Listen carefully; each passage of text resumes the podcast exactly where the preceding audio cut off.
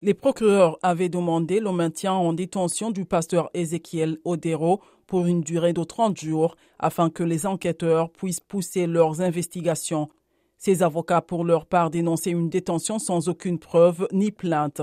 Les procureurs ont évoqué de nouvelles raisons impérieuses de le maintenir en prison après les premières autopsies de corps retrouvées à Chakaola. Selon les résultats des examens médicaux légaux menés sur 40 premiers corps, une majorité de victimes sont mortes par manque de nourriture, mais d'autres ont été asphyxiées ou étranglées. Le pasteur Odero a été libéré contre une caution de 1,5 million de shillings kenyans, soit 10 000 euros environ, avec obligation de se présenter à la police une fois par semaine et interdiction de s'exprimer sur l'affaire.